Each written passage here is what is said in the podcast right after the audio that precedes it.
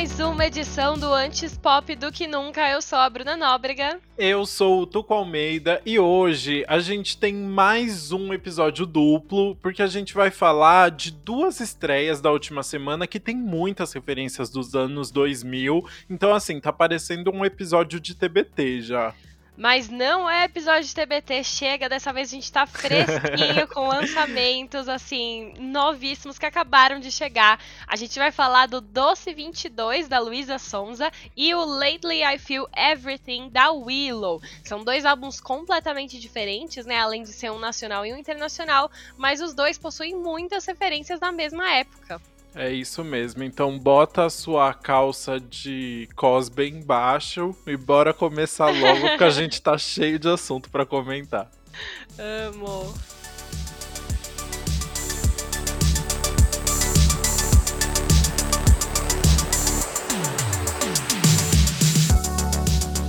Então vamos começar falando sobre a Willow, a filha do Will Smith com a Jada Pinkett Smith, que, porque que família abençoada, vamos começar falando isso, né? Exato. O irmão dela é maravilhoso, todo mundo maravilhoso. Só o talento. E a Willow começou a carreira bem novinho. O primeiro single dela, que foi Whip My Hair, misturava música pop com R&B e foi lançado em 2010, quando ela tinha só 10 anos de idade. E aí, desde então, a Willow transitou bastante entre gêneros. E aí agora, aos 20 anos, ela lançou seu quarto álbum de estúdio com muitas influências do punk, que é o Lately I Feel Everything. Essa é a primeira vez que ela se joga de cabeça no gênero na carreira solo, mas ela não fez isso sozinha.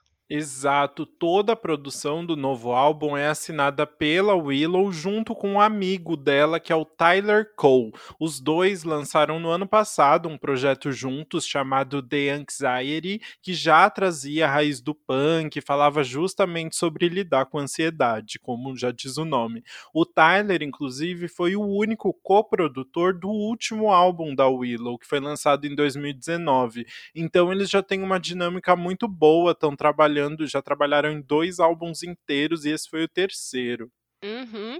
E a grande inspiração para o novo projeto foi de fato o pop punk, que bombou nos Estados Unidos entre o final dos anos 90 e os anos 2000, com Avril Lavigne, My Chemical Romance e Paramore. Pois é, a Willow contou que com a pandemia ela queria experimentar algum, algo completamente diferente musicalmente de tudo que ela já tinha feito e por isso ela decidiu se afastar do R&B para focar no punk.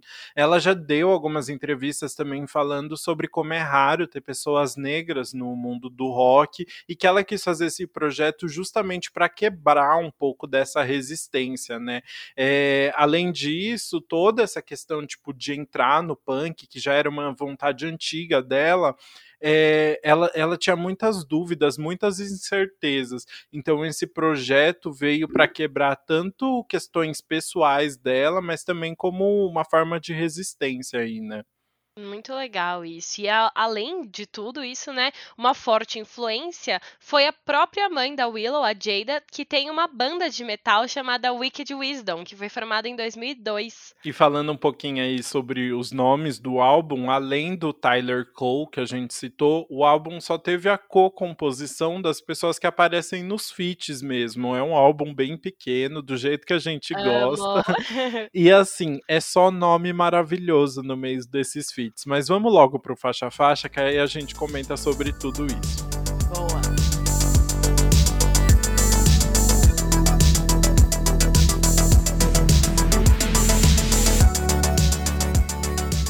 E aí, a nossa primeira faixa é Transparent Soul, o primeiro single do álbum que foi lançado em abril e é um feat com Travis Barker, né, que é o baterista do Blink 182. Pois é, Travis vai ser um nome importante aí, né? Mas é muito legal porque eu lembro da gente comentando desse single quando saiu Sim. e falando justamente que a gente via ali as influências de Avril Lavigne, Paramore, Fall Out Boy. A Willow falou que até a, a banda da mãe, né, o Wicked, Wins, uhum. Wicked Wisdom, também foi uma referência. Foi muito legal porque esse single realmente abriu as portas para que esse álbum se tornasse o que ele se tornou, assim. A Willow falou em uma entrevista para a revista Complex, que essa música foi o que provou para ela que ela tinha que se livrar das, dessas inseguranças em relação ao punk e devia se jogar de vez na música, porque a música realmente teve um sucesso comercial muito legal, né? E então foi muito especial essa ser a primeira música do a ser lançada. Sim, a gente falou, né, como o TikTok faz essa influência. Eu acho que o TikTok também uhum. ajudou muito essa música que eu vi, assim, Sim. assim, muitos vídeos que tinham ela de trilha sonora, então a, a Willow soube aproveitar isso bem. E a música fala sobre conviver com pessoas que são falsas, mas ao lado, e você também não saber se elas são falsas ou não, né? Por exemplo, na letra, a Willow fala: "É, eles estão me tratando como realeza, mas será que eles estão me bajulando, né? Será que eles estão uhum. só querendo me agradar?" Ela fica se questionando, tipo, será que eles são meus amigos de verdade ou eles estão comigo porque eu sou famosa? Então é uma dúvida que ela tem por ali. Pois é, é muito legal. Ela falou que ela se baseou meio que num livro que ela leu, a, a, a ideia é bem profunda, apesar da letra. A letra é muito divertida, né? De, de ficar brincando com isso o tempo todo, assim, tipo, você é fake, não sei o que lá. E ela falou até como ela ficou pensando assim. Isso foi algo que, obviamente, ela enfrentou a vida toda, de não saber quem era amigo de verdade dela e quem tava por interesse, por uhum. ter um nome Smith ali, né? Mas que ao mesmo tempo é muito difícil você conseguir fazer essa diferenciação enquanto você também tá só julgando os outros e taxando os outros de falsos, sabe? Que é uma, um balanço muito difícil de se fazer.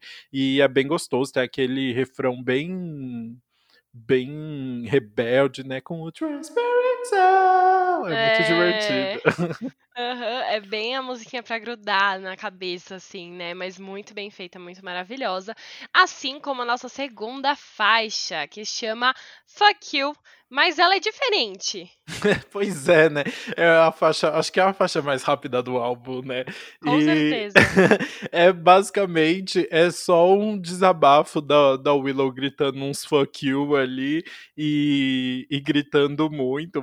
Mal tem ela uma tá música, xingando né? alguém, né? Tipo, ela é só. Ela tacando todo o ódio dela, tipo, vou começar, vou xingar. Ela tem até a voz de algum amigo dela do lado, e ela vai falando, tipo, desabafando, mas a música não dura nem um minuto. E, tipo, Exato. ela quis gravar. E uma coisa eu achei muito legal, porque é, essa música é um exemplo, mas tem outras no, no, álbum que representam isso, que a Willow, tipo, se desprendeu das regras da música, sabe? Aquelas regrinhas, tipo, verso 1, um, é, aí, sei lá, um pré-refrão, refrão, verso 2, pré-refrão, refrão, ponte, ponte refrão. refrão. Ela se desprendeu, várias músicas dela não seguem exatamente esse padrão, ela fez o que ela quis, sabe? Uhum. E, tipo, continuam boas mesmo assim, ela não quis, ela fez o que ela quis sem sem se preocupar talvez com a recepção comercial e do que as pessoas iam achar, porque talvez tenha um choque assim quando você ouve, né, que não, não é o, o certinho, mas ela fez o que ela quis, eu achei isso maravilhoso e é muito incrível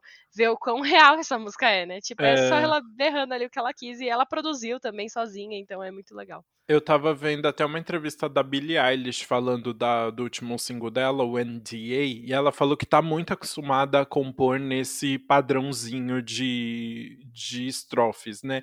E que ela falou que agora ela tá sentindo mais liberdade para sair disso também. Então eu acho que a gente vai ver uma boa leva de músicas que estão fugindo, fugindo do padrão agora, porque acho que as pessoas estão curtindo isso, né? É, mas essa faixa em especial, eu vi várias críticas falando que lembra algumas faixas do Bikini Kill, que foi um, um grupo que fez parte do movimento de punk feminista ali nos anos 90, é, que também tinha esse jeito mais de gritaria e que era, uma, era um grupo principalmente feminino, e uhum. o punk teve um, uma projeção muito grande assim em mostrar como as mulheres podiam ser revoltadas dentro da música e podiam gritar para pedir os seus direitos e falar de tudo que elas estavam sentindo, né? A revolta da mulher é algo que às vezes é visto como histeria, como a loucura, é muito reprimido, né? E, e o punk veio para quebrar um pouquinho disso. Então é muito legal o Willow conseguir recuperar um pouco disso também. Nossa, sim, gostei. Bom, e aí a gente vai para nossa terceira faixa, que é Gaslight, que é mais um feat com Travis Barker. Ele estava bem presente nesse álbum, né? E é uma música que se aproxima mais de um pop punk. Exato, é uma música ali que ela fala sobre perceber que não tá em um relacionamento muito bacana e que vai sair dele até para se proteger, né? É, ela fala. E, e, é engraçado porque gaslighting é algo muitas vezes visto como um abuso psicológico feito por homens em, em relações heterossexuais, uhum. né? Que quando o homem ali consegue é, abusar psicologicamente da mulher. Mas a Willow fala como se ela tivesse um relacionamento com uma mulher, né? Ela fala, uhum. eu falei para ela para parar de mexer com a minha cabeça e então achei, achei interessante assim essa essa troca também. E é muito louco, né? Porque é uma menina de 20 anos sabendo falar sobre gaslight, falando sobre é. sair de uma relação tóxica assim, achei muito chique.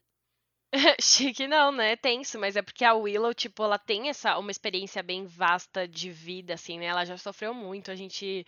É, de, com tudo, né? Toda a vida dela, ela é exposta desde os nove anos até antes, porque ela é filha de famosos. Uhum. Ela passou por muita coisa, né?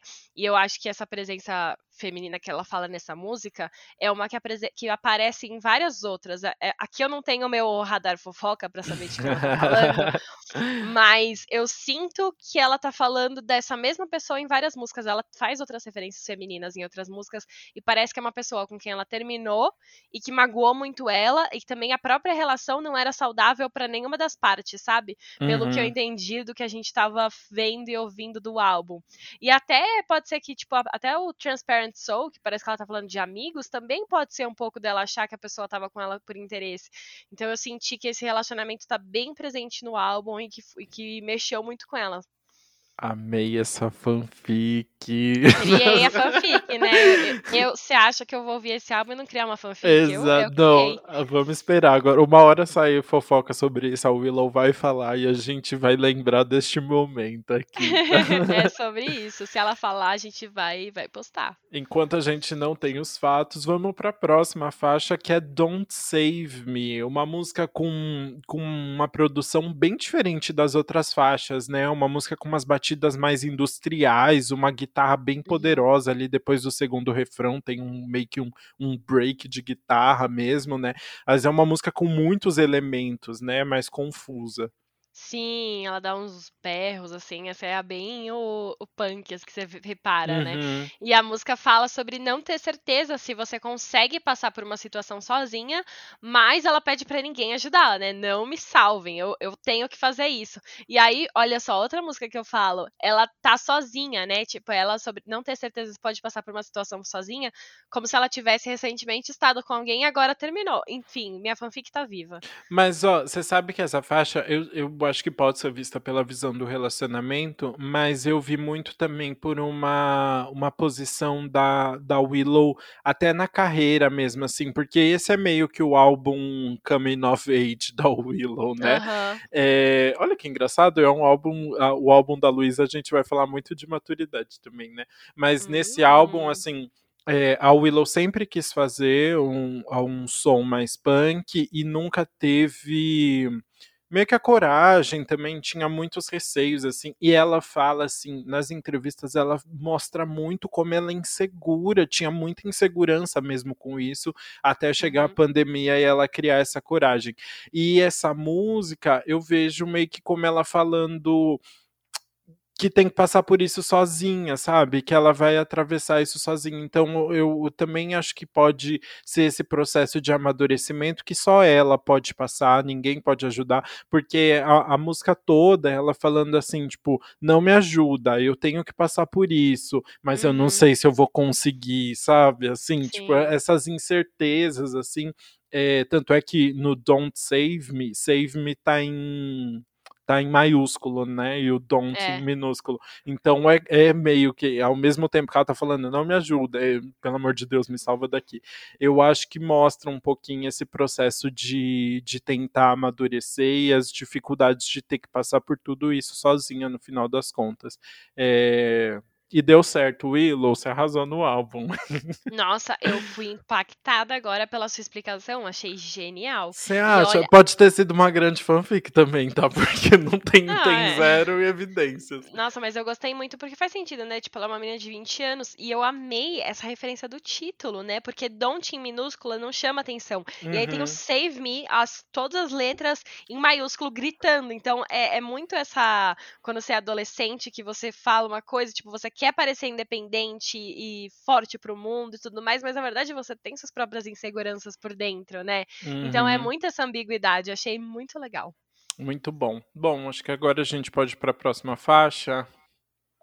Sim, bora, que é a quinta faixa, Naive, que olha que legal, a gente tá falando que ela, eu acabei de falar, né, que ela é insegura por dentro e tudo mais, e essa música fala sobre ela ser ingênua, né, tipo, eu sou ingênua às vezes, é, me fala quando eu estiver sendo ingênua, tipo, eu, quero estar é, tá mais pronta pro mundo também, essa segue nessa, nessa vibe do coming of age. Exato, é um rockzinho mais calmo ali. Eu acho que é a música que a voz da Willow tá mais em evidência, a gente ouve melhor assim e que tá muito bonita a, a voz dela. Eu vi até um comentário de alguém assim nesses nesses sites de música falando como é legal ouvir a voz da Willow num num, num ritmo tão diferente e pouco explorado por artistas negros e ver ela chegando nesse lugar, assim, que é muito, achei muito interessante. É, e é uma música também que evidencia mais a questão do racismo, né? Algo que ela trata nessa música. Em um momento da, da música ela fala, assim, que, tipo, ela tá no quarto dela e aí uns amigos dela ligam falando que levaram balas de borracha da em um protesto no Bronx.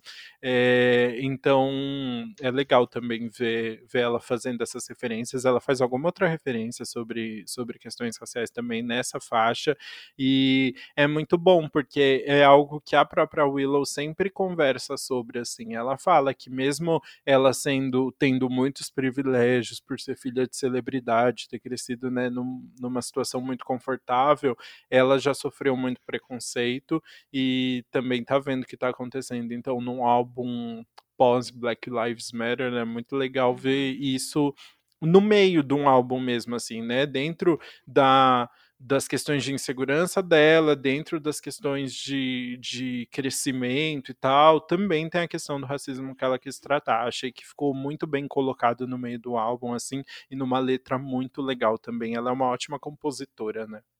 Nossa, sim, e inclusive amei essa reflexão.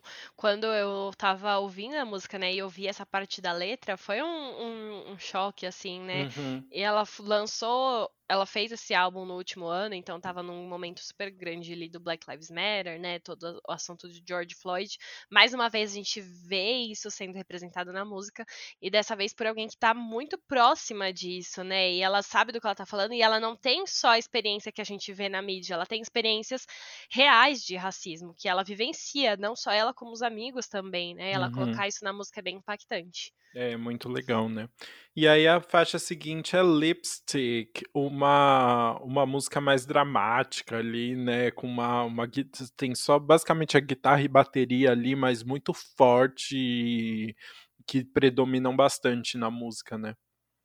Exato. E eu acho que eu não sei, eu acho que fala sobre ela ter umas crises de ansiedade. Tipo, ah. ela, a letra, eu nunca quis apenas sofrer por dentro. Ferida não cura quando estou tentando me esconder.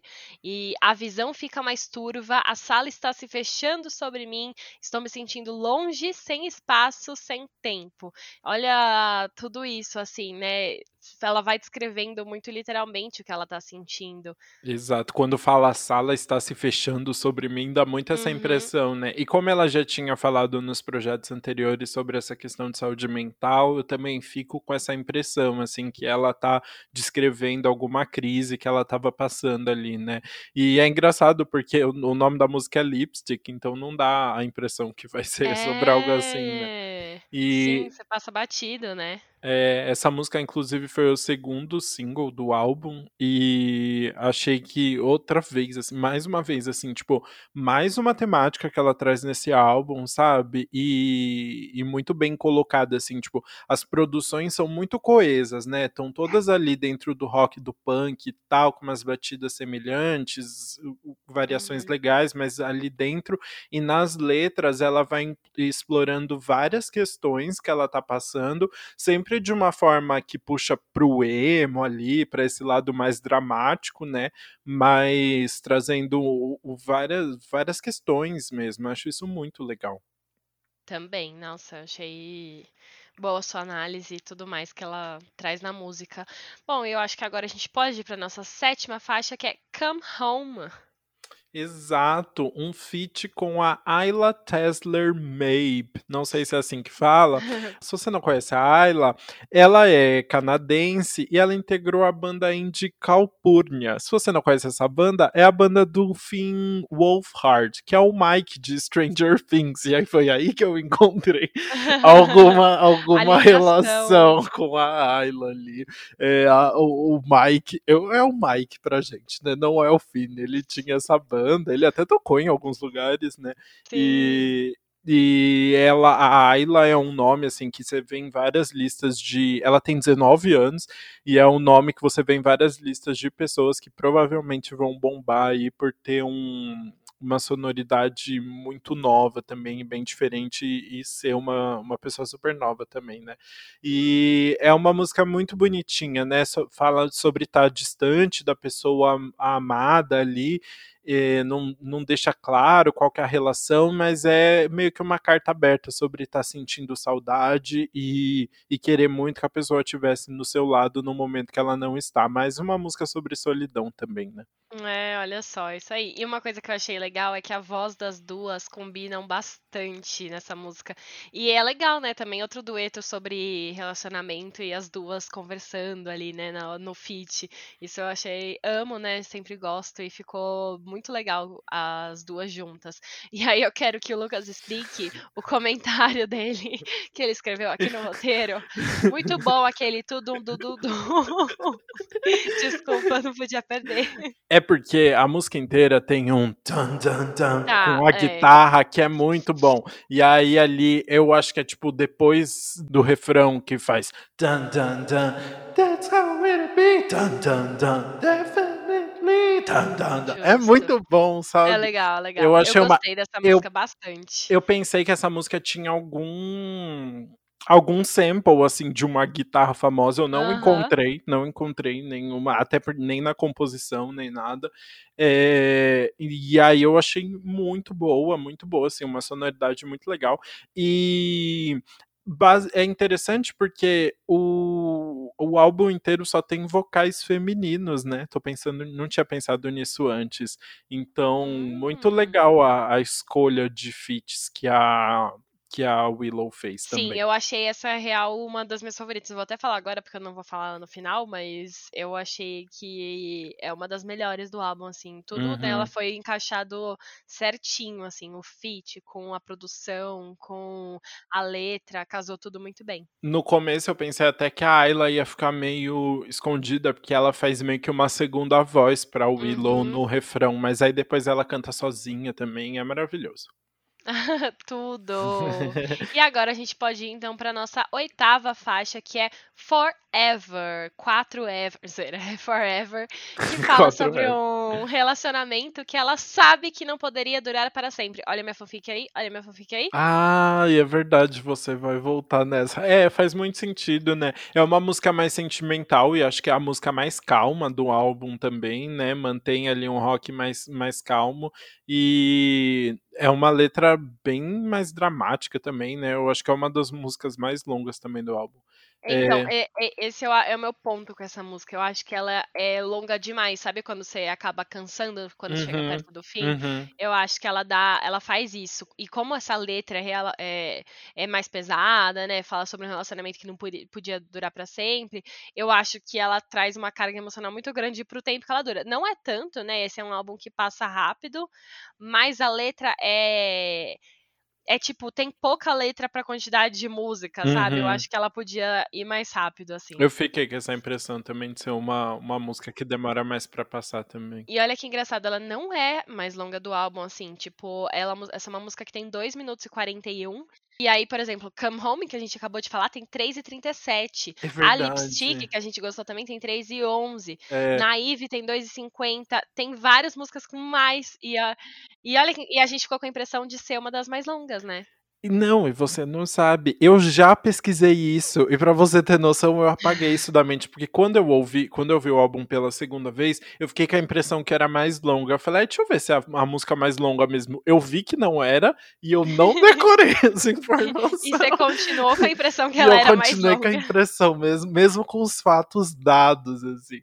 Bom, mas vamos falar da música seguinte, então, que é um hino que é extra, sem o E. Não entendi o porquê. Que é um feat Acho que com a rapper. X, o X já faz o barulhinho, né? Não precisa doer, vamos ser É, extra. Ai, é geração Z, né? Não diminui É, é muito engraçado porque todas as músicas desse álbum têm uma grafia diferente, né? É, é. Tipo, Transparent Soul tem espaço entre todas as letras. E é tudo em caixa baixa, né? Isso. Fuck you, o fuck é em letra maiúscula e o não.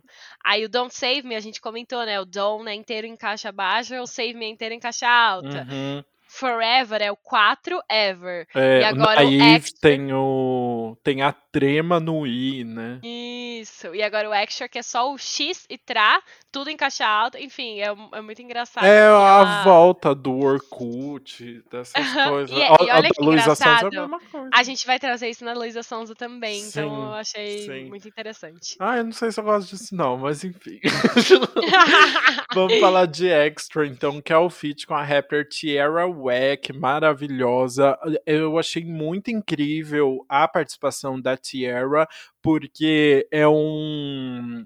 um- uma entrada de rap no meio da música que é completamente diferente do que a gente tá acostumado, né? A Tierra faz as rimas dela por cima de uma guitarra de fundo que fica no meio de uma música com várias referências do punk e tudo funciona perfeitamente bem. Fica muito bom. E a música fala sobre quando você tá com alguém que é meio extravagante, meio over the top. Aí eu falando em inglês. Que é- Não, que mas é uma pessoa overwhelming, né, amiga? É aquela pessoa tipo. Ih, buguei. Aquela pessoa pesada, sabe? Aquela pessoa que pesa. É, exato, que tipo suga muito de você, né? E que tá, que quer muita coisa e quer fazer tudo ao mes- mesmo tempo muito rápido, uma coisa meio assim, né? Que suga a sua energia. E aí ela fala que ela só quer um tempo pra respirar, né? Pra ficar sozinha, tipo, não, não faz isso comigo. Exato, é muito bom. É, e eu gosto muito também, tem uma guitarra bem forte no começo, que eu achei muito legal, assim, dá um tom bem diferente pra música, dá, dá meio que uma aliviada, uma preparada pro que vem em seguida. Achei muito legal. Sim, é, é gostosinha. Bom, e aí eu acho que a gente agora já pode ir pra nossa décima. Hoje a gente não tá enrolando, né? Porque são dois A, álbuns. a inteiros. gente tá correndo. Não dá pra ficar Eu tô com pensando tempo. muito. Ai, Jesus. Mas então vamos para nossa décima faixa, que é Grow. Dessa vez escrito tudo em letra maiúscula, com espaço entre as letras. É sempre bom Ai. especificar. Muito bom. Esse é o terceiro feat com o Travis Barker, só que essa música é muito especial porque tem os vocais de ninguém mais, de ninguém menos que Avril Lavigne. A gente Tudo. comentou já aqui, né? A Willow é muito fã da Avril, foi uma das inspirações dela aí durante o crescimento, né? Então ela ficou muito animada. Eu, sabe, eh, falando um pouquinho dessa questão das inseguranças da Willow, eu vi ela falando em uma entrevista que quando ela ouviu a Avril eh, cantando no estúdio, ela falou: Meu, eu acho que eu devia sair dessa música, porque eu não tenho, assim, tipo, a, mesmo, a mesma dramaticidade, assim, o mesmo nível de punk que a, que a voz da Avril tem. Eu tô sobrando aqui. E aí ela teve que parar e falar, meu, você tá, você tá falando um negócio que não tem nada a ver, você tá se Sim. boicotando aqui, sabe? E eu acho engraçado porque são vozes bem diferentes. Eu acho que a, a, a Willow, na verdade, traz uma voz muito mais. é, meio mais rebelde, assim, e mais impactante. E a Avril traz uma voz até mais romântica, assim, Uhum. porque, né, é uma música que tá falando ali sobre crescimento, sobre, sobre ter um tempo para crescer, né? E eu achei engraçado, porque essas é, eram realmente só questões ali que a Willow tava passando, mas que na prática você vê e a, a voz de, das duas ficaram ótimas. Eu gosto até mais da voz da Willow, no final das contas. Olha só, viu, Willow? Você arrasou. Mas Você eu também. Viu? Você não precisava ficar insegura. Mas eu achei muito legal também. É, mas a voz da Willow ficou muito boa, maravilhoso. Mas é muito legal quando você tá ouvindo e aí você começa a ouvir a voz da Avril, né? Daquela nostalgia. Exato. E eu acho legal esse contraste também, né? Porque a gente lembra da Avril de adolescente, mas agora ela é uma super adulta. Então Uhum. tá a Willow ali falando das da perspectiva dos 20, mas tá a Avril também, que tem a perspectiva dos 30, né? E aí tem esse processo de evolução. Como é que foi pras duas crescer também no estrelato, também na música e tudo mais? Exato, eu adorei que essa é a terceira música de trabalho aí do álbum, é, porque realmente merecia ganhar mais destaque. Eu tô vendo que as Uhum. pessoas estão surtando com essa música, né? Tá muito bom.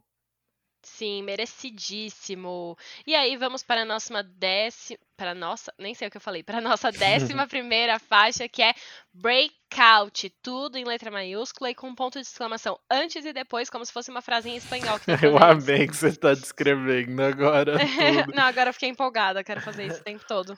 Essa faixa é um feat também com a banda Cherry Glazer e é, algo que foi muito elogiado aí foi o sample que essa música tem de Power do Kanye West, música de 2010. Na letra de Breakout, a Willow fala é, nenhuma mulher deveria ter esse poder, é, odeio as pessoas, eu só converso com flores, é engraçadinho. Em Power, o Kanye West fala nenhum homem deveria ter esse poder, que ele na verdade está citando um discurso do Malcolm X, então é legal aí, o Kanye é um do- uma das referências da Willow também, ela já falou sobre isso, então foi um, um sample muito, muito bem pensado. Arrasou. E aí eu acho muito legal porque termina falando sobre o propósito do álbum. Ela fala: I gotta change now, change now, I gotta break out. Eu tenho que mudar agora, né? Mudar agora, eu preciso me. Me libertar, Me né? libertar, né? Isso. Então, acho muito legal porque é a última faixa, né? Então, tem essa essa vibe novamente coming of age, né? O amadurecimento dela e ela trazendo essa mensagem, precisa se libertar. É... Se libertar, assim, eu não sei do que. Ah, eu acho que eu acho que é muito nesse sentido. Ah, enfim, dá pra ser lido de diversas formas aí do porque ela repete muito na letra, né? Tipo, eu tenho que sair dessas correntes e tal. Acho que uma delas é essa questão mesmo das inseguranças de nunca ter lançado um o, o- nunca ter se jogado no punk dessa forma que ela queria, assim. É, eu acho muito especial isso quando artistas finalmente, tipo, fazem o que eles realmente querem fazer e, e, e automaticamente as pessoas reconhecem isso, sabe? Você consegue ouvir isso, assim. Não que os trabalhos anteriores da Willow, que eram muito mais voltados pro R&B, não fossem bons, mas que é, é muito legal. Quando você vê a pessoa muito feliz e falando com o coração, parece que o resultado vem, né? Nossa, sim, e é bizarro, porque esse é um álbum que, agora, quando a gente tá gravando, foi lançado há dois dias, três dias, Uhum. e as pessoas já estão amando e comentando muito, né? Eu nunca vi essa comoção tão grande em torno de um trabalho da Willow, e a gente tá falando do quarto álbum dela. Exato. Então, isso eu achei muito legal. Exato. Inclusive, né, mesmo nessa faixa, assim, esse de, de quebrar as correntes e tal, foi muito marcante. Uma das coisas que repercutiu muito aí foi ela raspando o cabelo durante uma versão. Ela fez uma versão de rock de Whip My Hair, que foi justamente o primeiro single da carreira dela, de quando ela tinha 10 anos, né? E ela raspou o cabelo no meio da apresentação, todo mundo Uhum. achou incrível e tal. E é uma forma aí dela mostrar justamente, justamente esse crescimento e essa quebra das correntes que ela tanto quer, né? É bem roqueira, né? E eu achei legal que você trouxe esse momento, porque foi um, momento que a Willow tava revivendo de quando ela tinha 11 anos. Ela fez isso. Por quê? A música Whip My Hair era porque, de fato, enquanto ela cantava, ela ficava lá girando cabe a cabeça e girando o cabelo, né? Era graça o negócio Uhum. girando. Só que na época ela queria fazer uma música, tipo, porque ela era criativa e porque ela vivia numa família artística, ela queria soltar.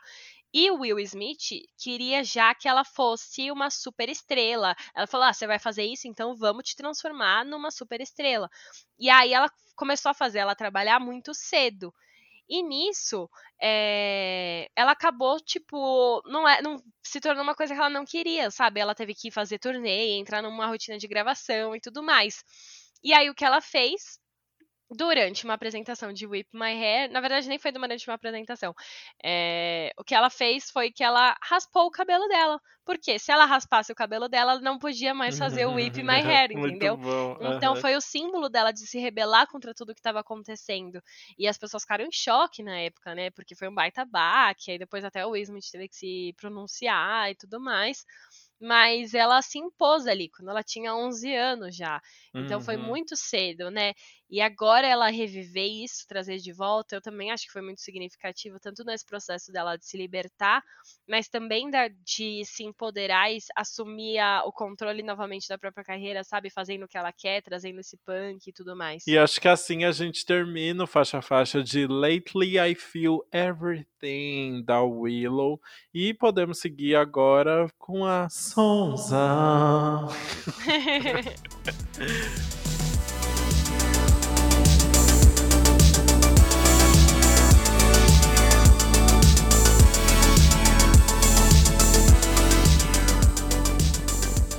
E é isso, então agora chegou a hora de falar do lançamento nacional da semana, nosso segundo álbum desse episódio duplo, que é o Doce 22. O álbum foi lançado no domingo e é o segundo álbum de estúdio da Luísa Sonza. Exato. O primeiro foi o Pandora, de junho de 2019, e ele tinha apenas oito faixas, e a ideia do Pandora era meio que apresentar as diferentes personalidades da Luísa, que ficavam dentro dessa caixa de Pandora aí. E foi desse álbum que saíram singles como Pior Que Posso Imaginar, Garupa, com a Pablo Vittar, e Bomba Relógio, com o Vitão. Olha só, né? Olha Onde chegamos. e basicamente o álbum inteiro tinha a produção do pessoal da Hitmaker, que a gente já comentou aqui, que trabalha com um monte de artista pop. E foi um projeto muito importante para colocar a Luísa entre um dos principais nomes assim do pop chiclete, assim, com uma batidinha um pouco pro funk, mas talvez não tanto ainda, né? Ela veio com singles depois que foram mais. E aí em clipes com muita coreografia, letras bem sensuellen. Exato, né? No final das contas era um álbum ali muito focado em criar hits mesmo, né? Acho que mais que apresentar essas personalidades da Luísa e tal, não era não era um álbum extremamente coeso assim e focava muito em hits. É, Uhum. Mas em apenas dois anos o Doce 22 chegou com uma proposta completamente diferente. O título faz uma referência ao Sweet 16, que é a festa de comemoração de 16 anos típica dos Estados Unidos e do Canadá, que é tipo a nossa festa de debutantes aqui, né? Que marca a passagem das mulheres para a vida adulta, algo ligeiramente machista, né? É, exato. E nada real, né? Porque a gente sabe que ninguém é adulto com 16. E aí a Luísa criou o Doce 22, que foi lançado num domingo, né? Que é totalmente inusitado para lançamentos musicais, mas é Uhum. porque foi justamente no dia que ela completa 23 anos, 18 de julho. E aí o álbum foi criado durante os últimos 14 meses e mostra um pouco do que a Luísa passou nesse último ano. Então ele representa o que ela viveu quando ela tinha 22 anos. E aí foi lançado justamente na, na virada pro 23 para esse simbolismo, né? Agora ela deixou os 22 anos para trás e começa uma nova era ali. Até porque que 22 anos, né? Foi um ano, É. 2020 foi um ano cheio de mudanças para Luísa e é, a gente acompanhou desde abril de 2020, quando a Luísa anunciou o término do casamento com o Whindersson Nunes. E pouco tempo depois começaram a surgir rumores de que ela estaria namorando com o Vitão. Os dois foram confirmar essa relação em setembro do mesmo ano, e aí foi o caos, né? Não, foi, foi. E é. É, tem que, a gente tem que falar aqui, porque a Luísa sempre foi alvo de muitos comentários machistas, assim, não foi só de 2020, mas desde uhum. quando ela começou a carreira fazendo covers no YouTube, ela começou a receber várias críticas de que ela estaria com o Whindersson por interesse, ou de que ela só estava ganhando visibilidade por causa do relacionamento. Então, desde o começo, assim, a gente sabe como esses comentários são feitos só para desvalorizar o trabalho de mulheres na indústria. E isso com a Luísa, assim, eu nunca vi qualquer artista ou cantor, nem brasileiro nem gringo, que sofreu tanto comentário como ela.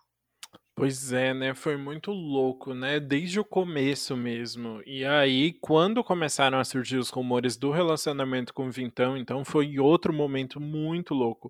O próprio Whindersson comentou diversas vezes que estava tudo bem entre todos eles, mas a Luísa foi sempre muito atacada nas redes sociais. E foi interessante porque o Whindersson, no começo, ele tentou amenizar a situação, mas em determinado momento, quando a Luísa lançou Flores, a, a música hum. com o Vitão, hum. é, ele mesmo acabou deixando ela levar mais coisa, porque ele fez uns comentários. Ele fez umas piadinhas, a, né? Sim, a situação e tal. Ele deu a entender que ele tinha sido traído, quando isso não aconteceu. E recentemente ele, ele confirmou que ele nunca foi traído, né? Hum. Que eles nunca terminaram por isso e tal. Então, é, a Luísa foi muito atacada, assim, real. Pois é, a situação é muito grave, porque não eram só comentários em uma foto, era quase em uma foto, era quase um linchamento virtual mesmo, que a Luísa sofria a cada nova notícia que saía, assim, eram muitas pessoas atacando, é, muito mais ela sempre, né, assim, o Vitão também sofreu alguns comentários ali, mas nunca foi a mesma coisa, e tudo completamente sem justificativa nenhuma, né, muito muito, muito louco ver isso de fora.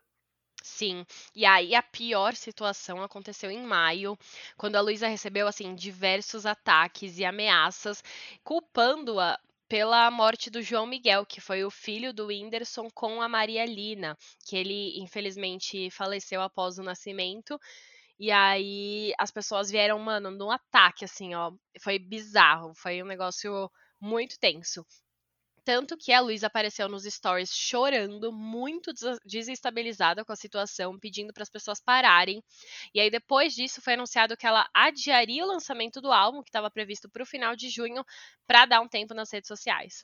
Exato, ela chegou a viajar, né, com o Vitão para sair um pouquinho desse meio, mas esse tempo não demorou muito tempo não, e o álbum saiu agora no dia 18 de julho. Na coletiva de imprensa que a Luísa fez para divulgar o álbum, ela chegou a comentar que ainda não tá bem, que ela tá num processo de entender tudo o que aconteceu durante o do último ano e que ela ainda sofre com depressão, pânico e ansiedade, mas que ela sabia que tinha contratos e uma equipe que dependia dela nesse momento, e foi por isso que o projeto saiu. É, foi o famoso aperto cinto modo surto, né? Porque, como, já diria, como já diria a, a, a, maravilhosa versão da internet. É muito legal porque a Luísa, ao mesmo tempo, assim, ela sofre tudo isso, mas ela consegue dar muita risada de si mesmo o tempo todo, né? Ela fala, gente, eu tô muito mal, kkkk, na coletiva, assim. É. É, realmente, era um projeto, né, que tava falando ali sobre os 22 dela, então acho que por não uma questão passar, né? de estratégia da carreira, não tinha como passar, senão esse álbum acabaria ficando engavetado aí, e aí é isso que ela falou, né? Tem um monte de contrato, tem equipe para pagar, tem um monte de gente, mas se fosse olhar por uma situação mais pessoal, eu acho que a Luísa não estaria lançando esse projeto agora, né? Exato.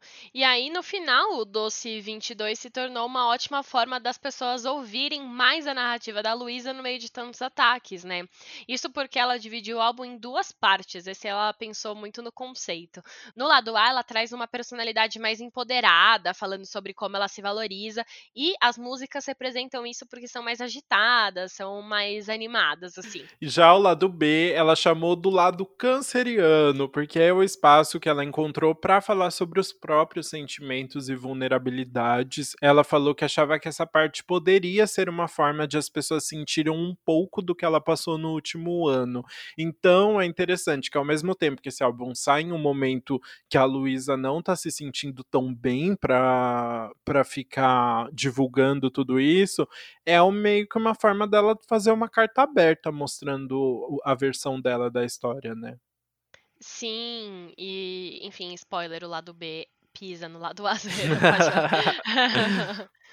E aí, falando um pouquinho sobre o processo de criação das faixas, a própria Luísa aparece como produtora musical do álbum e ela disse que esteve muito presente em tudo.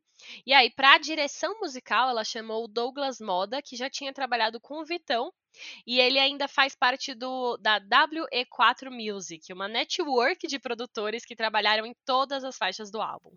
Pois é, e um dos nomes que faz parte dessa network é o Lucas Carlos, que está fazendo maior sucesso aí com faixas de R&B, e o mesmo time já tra trabalhou na composição de todas as faixas, mas também tiveram outras pessoas envolvidas aí, outros nomes conhecidos da música, incluindo a Dai e a Carol Biazin, que aparecem em várias faixas, é, e o Vitão também aparece na composição de várias delas. E não vamos esquecer que o álbum tem muitos feats. A gente já tinha ouvido o modo turbo, né, com a Anitta e Pablo Vittar, e agora a gente conheceu o feat com Lulu Santos e outro com o rapper americano Six, Bla Six Lack, eu não sei como fala o nome dele, é Eu Black? acho que é Six Lack. Não, Six ah, eu acho, eu acho que é Six Lack, né? Não, é, não pesquisei. Fica aí a dúvida, o nome dele escreve Seis Lack, mas aí a gente... é tipo, é, a leitura fica tipo Black, né, mas eu acho que é Six Lack mesmo. Boa, entendi. e aí o álbum ainda tem feats com Ludmilla, João e a cantora americana de reggaeton Mariah Angelique. Só que não, porque todas essas faixas, as três faixas, né, aparecem no tracklist, mas ela ainda, elas ainda não estão disponíveis pra gente escutar. A Luísa falou que essas músicas vão ser singles e que ela já tem até clipe gravado, mas nem deu data de lançamento nenhuma ainda, fica aí o um mistério, né? Achei um pouco estranha essa estratégia, não vou Também negar, achei. porque você abre o Spotify ali e tá escrito o, o Spotify, né, ou qualquer outro meio de comunicação que o meio de meio de comunicação, streaming de música. o, o Spotify ou qualquer outro streaming de música, você abre ali e tem a música, tá escrito o nome, os feats, e você não consegue clicar, nem ouvir, nem nada. Para mim parece que tá um erro, sabe? Inclusive, a, quando eu abri o álbum, eu ainda não tava sabendo disso. E aí eu fiquei tentando clicar e falava, mano, meu Spotify tem um problema. Eu, fui, eu, eu não acredito. Isso, eu perguntei pra você, inclusive, meu, você conseguiu ouvir todas as é faixas verdade. do álbum? Porque eu, eu achei bizarro. Então, assim, eu acho a minha estratégia melhor, tipo assim, se ela quer usar como single, ela espera então e lança a versão deluxe, sabe? Não sei qual foi o objetivo de já anunciar agora, sendo que as pessoas não vão ouvir, porque aí as pessoas vão ficar só na expectativa das outras e não aproveitar o que já foi lançado, eu não sei. É, porque é, eu acho que, enfim, foi como foi um álbum que foi lançado muito em cima, né? Como ele foi adiado e tinha que ser lançado nos 22 da Luísa ainda, eu acho que foi um álbum. A estratégia poderia ter sido de lançar singles antes do lançamento do álbum completo, como é feito normalmente, né? Como isso não rolou, ela decidiu inverter para não ter que já, tipo, queimar a largada com todas as músicas disponíveis e ao mesmo tempo, se ela não não colocasse essas músicas no na tracklist, o, o álbum acabaria ficando um, um, um pouco mais enxuto, sabe? Porque teria ali, tipo, pouco fit, não, não, não, não mostraria a grandeza que ela queria trazer para esse projeto, ela acabou fazendo isso. Eu acho uma estratégia bem ruim também, no final das contas, assim. Eu acho que eu, na minha humilde opinião aqui, eu acabaria queimando a, larga, a largada, deixando as pessoas ouvirem a música e trabalhar com o single depois, lançando, lançando o clipe, clipe. e tudo mais. Mas é muito estranho, né, você ouvir um álbum álbum pela metade num lançamento. Uhum.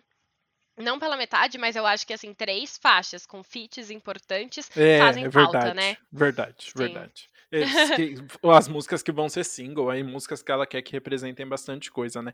É, bom, mas vamos falar depois Chega disso. De fofoca, eu ainda né? quero falar mais. Chega de fofoca, vamos logo para esse faixa-faixa.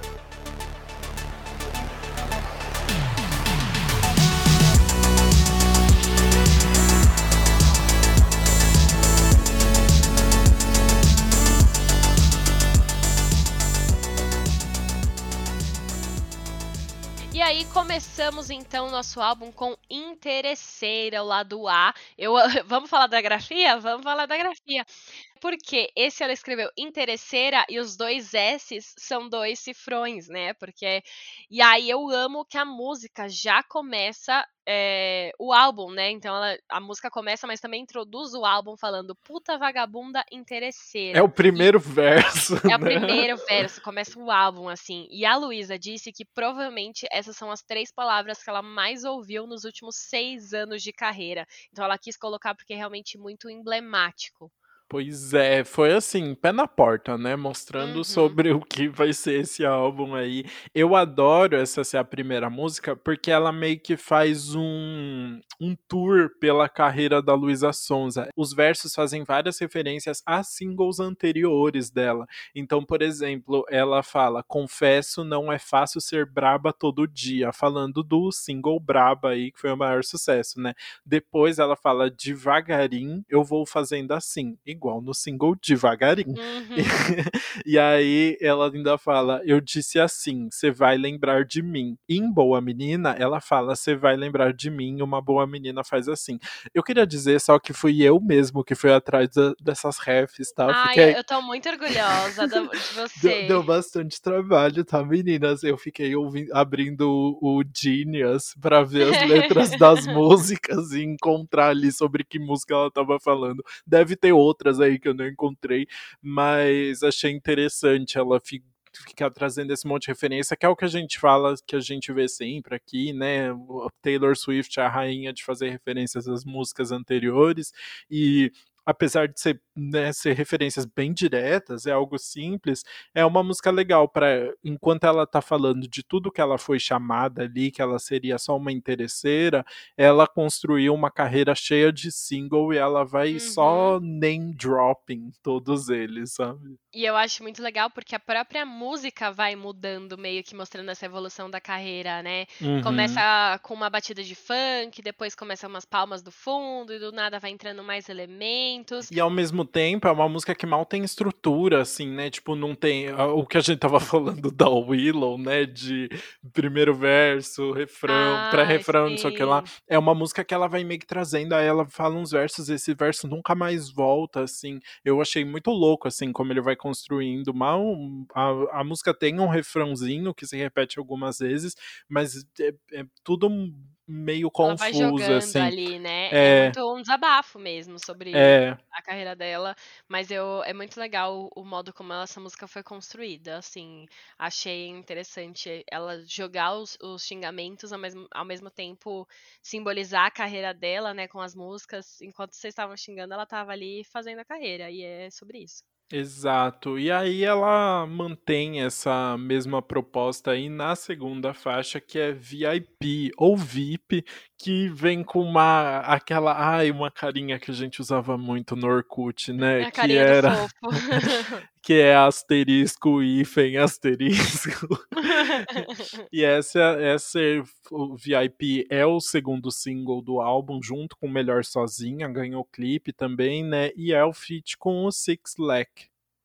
Exato, e o Six Leg, pra quem não sabe, né, ele já fez feats com Normani, Khalid, Ty Dolla Sign e Gorillaz, né, ele tá bastante na cena. Muito, muito mais, é, ele arrasa. Ele é. pro álbum, sim, e é legal porque aí com ele a música ficou bilíngue, né, tem a parte em inglês também, então... Uhum. É legal, tanto que a gente não. É, a música não fala VIP, né? Fala VIP. Uhum. Então, é legal, mas a, apesar disso, a letra é bem mais simples, né? A VIP fala é, fala VIP, até que eu quero amor, mas meus olhos estão no game. pois é, né? A, a Luísa disse que essa música fala sobre o fato de que o grande amor da vida dela é a própria carreira. Ela até fala assim, né? Ela, que ela até quer casar, tem um romance, mas que o maior sonho é conquistar o mundo com a sua música.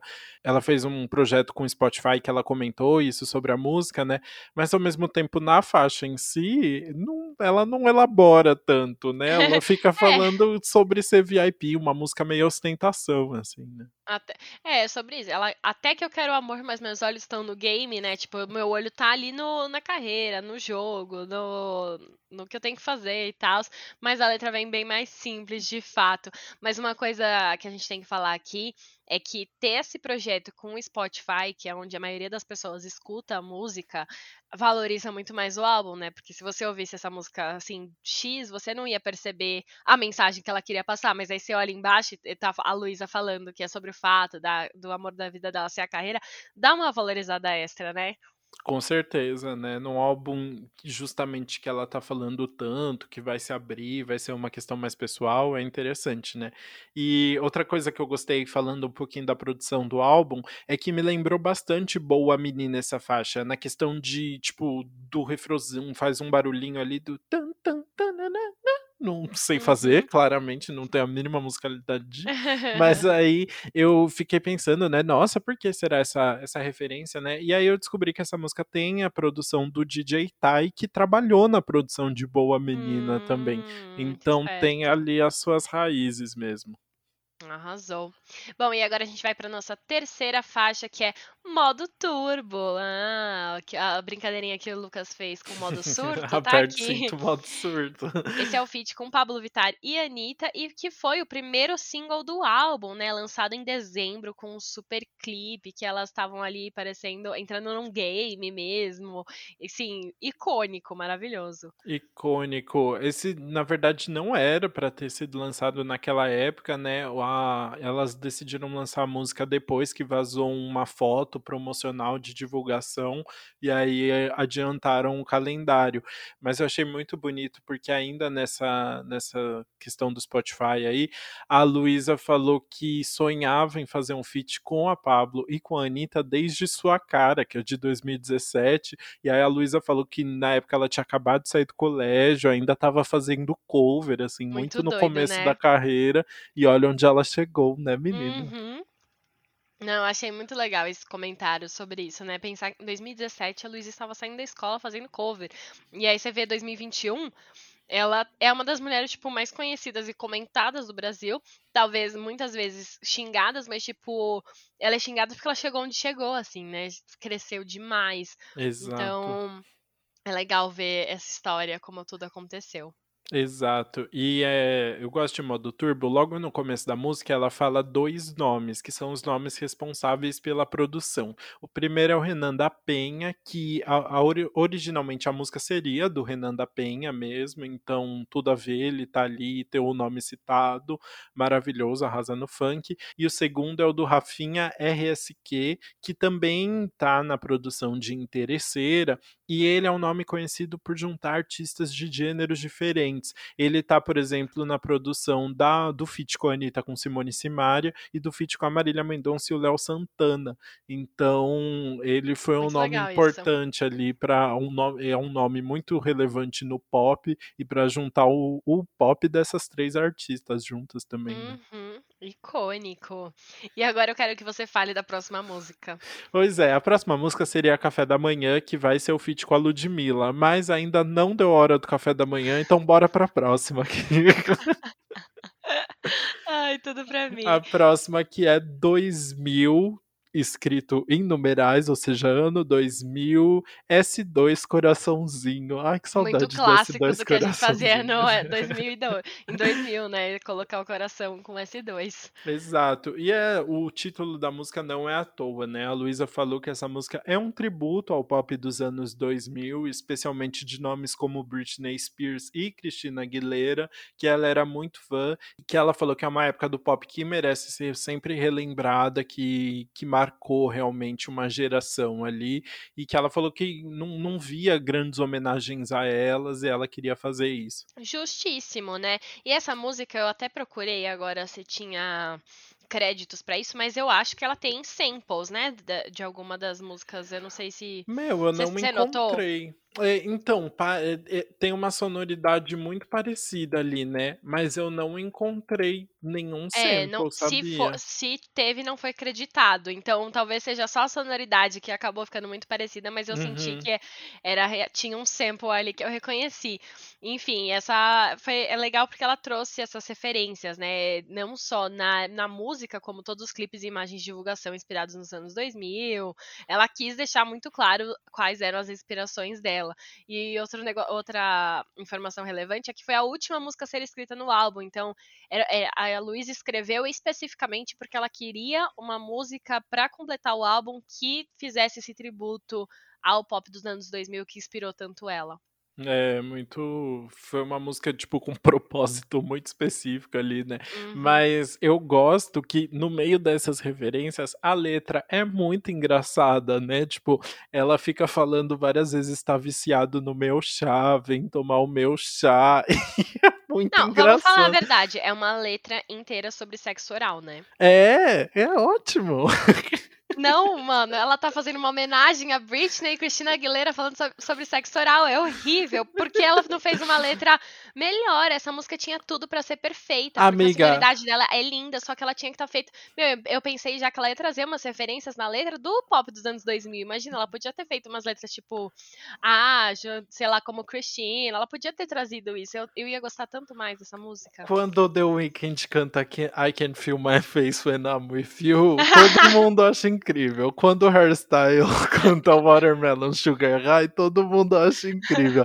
Aí a Luísa tá falando que o Vitão tá viciado no chá dela. Aí quer criticar? Não vem, não. Não, mas é que, ó, meu ponto é, não gostei da associação. Isso não uhum. é um uhum. tributo ao pop dos anos 2000, entendeu? não, como que ela vai falar que tá fazendo isso em homenagem a Britney Spears? Amiga, ela só cantou a sonoridade. As, as letras da Britney eram, e tanto da Cristina eram muito sexuais também, várias delas. Ai, não, não. Eu acho só que a Luísa é mais diretona. E eu acho isso positivo. Todas as fotos de divulgação do álbum também tinham essa vibe anos 2000 e eram muito sexuais, né? Eu adoro que, assim, tipo, às vezes eh, tava passando alguma música que era extremamente dramática, ou, tipo, o interlude que a gente vai falar. Aí você olha a capa que tá aparecendo é. e é a Luísa, tipo, com a calcinha enfiada. Mas eu gosto disso, porque, tipo. Eu gosto é... dela ser empoderada e falar sobre Exato, isso. E eu porque... acho que ela precisa, ela tem que falar sem importar com os haters, sabe? E mostrar, é, e mostrar que assim, tipo, meu, eu tô sofrendo pra caralho e eu vou falar do quanto vocês estão me ferrando e eu não vou deixar de, de ser a gostosona que eu gosto de ser por causa disso, sabe? As, as duas coisas Sim. conseguem conviver juntos, assim. Eu acho isso Não, muito legal exato. dela. E eu gosto, e inclusive que ela deixou isso bem claro, separando o CD em lado A e lado B. Uhum. Pra mim, só associação que não, porque eu fui esperando. Eu não sei se você conhece essa música. Tem uma música que chama 2002, que é da Anne Marie. Uh, que é uma não, música que a Anne Marie tá cantando sobre o ano de 2002. Uhum. E é uma música muito legal, porque ela faz várias referências a coisas que aconteciam não só na vida pessoal dela, mas também no mundo em 2002. Hum. E aí é icônico. E eu tava esperando uma coisa nesse sentido uma coisa, tipo, uma letra boa para combinar com toda a mensagem da música, tipo, uma coisa mais, sei lá, com referências. Eu, eu quero a referência que ela colocou em interesseira, entendeu? tipo, relembrando dos anos 2000 dela. E aí chegou nisso, ela não tá relembrando dos anos 2000 dela, porque quando ela tinha dois anos, ela não tava fazendo isso. Mas é caramba, ela tinha minha idade. Nos anos 2000 ela tava com dois anos. Não tinha eu... muito o que escrever, sabe?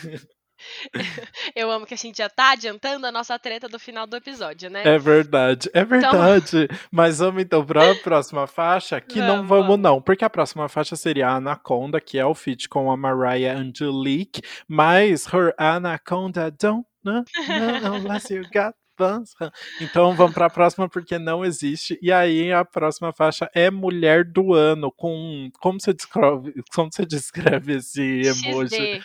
É o emoji piscando da época antiga, que é o XD. Em letra maiúscula. E essa música, a Luísa disse que é sobre saber que você é a mulher do ano. Simplesmente isso. É uma música super empoderada. Ela sabe que ela é tudo. E aí ela até escreveu no Spotify: A gente é foda, você é foda, garota. Tipo, ela mandou até uma mensagem para quem tava lendo, sabe? Eu fiquei chocado com essa mensagem tão direta, assim. Achei tão fofo, né? Achei tão, fofo, Tão sim. verdadeiro.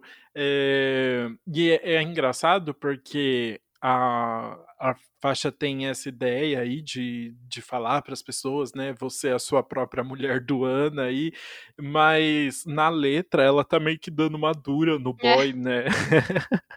Deixando claro que ela é mulher do ano, que ela é muito incrível e que ela é melhor do que você possa imaginar. Desculpa a referência, pai. Olha lá as referências. Uma coisa legal de todo o álbum é que a Luísa fez uma divulgação muito visual no Instagram, Uhum. nas redes sociais, né? E pra essa Ela criou um Instagram pro, pro álbum, né? criou um Instagram pro álbum, sim, exato.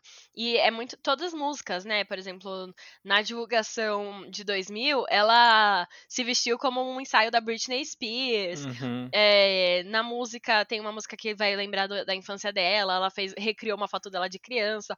E essa música Mulher do Ano, ela tá dando uma dura no boy, e é toda a divulgação são fotos dela com o Vitão. Eu, Eu achei muito bom. chocado. Eles no carro se pegando muito. né? Loucamente, né? E é muito legal porque são eles pegando no carro e, tipo, e, to- e muitas pessoas assistindo em volta, né? Achei a metáfora muito legal. As pessoas batendo, é, tipo, observando. Enfim, as fotos são muito boas. Eu achei, esse, vou elogiar, essa divulgação visual que eles fizeram é realmente muito boa. É muito louco mesmo, né? Eu até pensei em um momento, quando eu comecei a ver um monte de foto, que ela ia lançar o álbum visual, sabe? Que ia ter Uhum, clipe de todas também. as faixas, assim. Ela já falou que não, mas achei muito legal também. E só pra fechar aqui falando de Mulher do Ano, eu gosto muito que é uma música que vem com muita referência do R&B, né? Já tem um- uma vibe bem puxada pro R&B, que eu gosto bastante. E eu gosto muito do Me Pergunta Se Eu Quero Dar Amor. E aí depois ela fala, só me chamar, pode ser no carro. Eu adoro essa, de, tipo, eu não sei se eu adoro, mas eu acho muito engraçado, tipo, essa forma tão diretona das letras da Luísa, que é algo que a gente vê muito mais, tipo, quando são homens cantando, né? Tipo, o Vitão cantaria essa letra facilmente também, assim. Uhum, E sim. aí, quando é mulheres, a gente se espanta. E aí eu digo, machistas? Tudo. Antes da gente só mudar de música, eu queria falar mais uma coisa da parte visual que eu Hum. esqueci de falar antes. Que quando ela divulgou Interesseira, é ela, tipo, numa sala, naquelas salinhas que a pessoa é interrogada pela polícia, sabe? Depois de ser presa. Ai, eu não vi. É, é tipo, ela Ah, tá, acabei ali numa. aqui, tá. Isso. Só que olha que coisa doida. Ela fez dois vídeos além das fotos. Um vídeo ela tá sendo jogada nessa cadeira. E no outro vídeo ela tá, tá aparecendo um nome pra ela assinar e colocar a data. E a data que ela colocou foi 29 de abril. Que foi exatamente o dia que ela e o Whindersson anunciaram que estavam Ah. terminando o casamento. Amiga, eu tô chocado. Você pegou essa? Ou você Ah, em Essa eu acabei de pegar, porque eu, eu fiz o post que, na época deles anunciando Ah, a tá. separação. E eu lembro que foi bem nessa data. E quando eu vi, eu falei, meu, essa data tem alguma coisa. Aí eu fui pesquisar e falei, foi isso mesmo, foi a do dia que eles Nossa. anunciaram. E aparece a cara bem sarcástica dela logo em seguida, né? Uhum, icônico, Muito né? bom, Icônico. Nossa, Enfim. arrasou, arrasou. E agora terminamos então o lado A. E aí a gente vai pro interlude, que é a transição pro lado B, que é um momento assim, bem impactante, né? Menina, eu não tava esperando a Luísa Sonza me fazendo chorar num domingo, né? O interlude é só ela falando ali, né, com, com uma musiquinha de fundo, e aí é muito impactante, ah, porque ela fala, é bem pessoal, assim, né? Ela fala, tipo, oi, vai começar o interlude aqui, alguma coisa assim, né? E é. aí ela fala: Eu queria dizer que é inadmissível que a gente passe a vida toda procurando por algo que no final vai doer. Mas eu sei que o que dói não é o amor, sabe? As pessoas que não sabem amar. Bum! Não, é, é, é, é muito pesado, assim. É um desabafo muito pessoal dela, né? Muito Toda. pessoal. Eu, eu gostei muito dessa transição, assim. Eu acho que foi bem impactante pra marcar essa mudança ali. E você sente muito isso, né? Porque você tá numa música ali falando mulher do ano, e aí do nada tá ela, tipo, desabafando total, mostrando um lado super vulnerável. Que, é meio, que representa muito, assim, tipo, nossa, se Pandora queria representar os lados da Luísa e que eu acho que não deu muito certo, esse Uhum. álbum faz isso muito facilmente, né? Porque é isso, Sim. é tipo uma foto de raba e uma música falando sobre toda a merda que ela passou, né? Muito legal. Exato. E aí, agora vamos falar das curiosidades do, dos- das letras dos títulos, né? Das Hum, letras ah, é não, mas verdade. do, do, de como é escrito. Da grafia, né? Da grafia, exato. Todos os títulos do lado A estão escritos em maiúsculo E do lado B são todos em minúsculo. Então aí, ó, conceito pensado desde o começo até o fim. Exato, eu amei também isso. Então, bora para a primeira música do lado B, que é Melhor Sozinha. Você quer explicar o emoji? Eu não tenho essa capacidade. Não, então, é, quero, porque na verdade é tipo dois pontos, hífen, é, parênteses, é, hífen de novo e dois pontos. Porque esse é um símbolo que representa lado feliz e lado triste. Tipo, você consegue ver a carinha dos dois lados, né? Então é, é muito essa dualidade. E essa é uma música sobre quando ela já tinha terminado o casamento, mas ainda estava resistente em se entregar para um novo relacionamento. Ela fala é, que é uma música, ela tá bem melhor sozinha, mas ela também quer um relacionamento, mas tipo, ela tem esse medo ainda de se entregar. Então, essa dualidade das carinhas faz muito sentido, né? Você quer uma coisa, mas ao mesmo tempo você não quer, então achei, achei bom.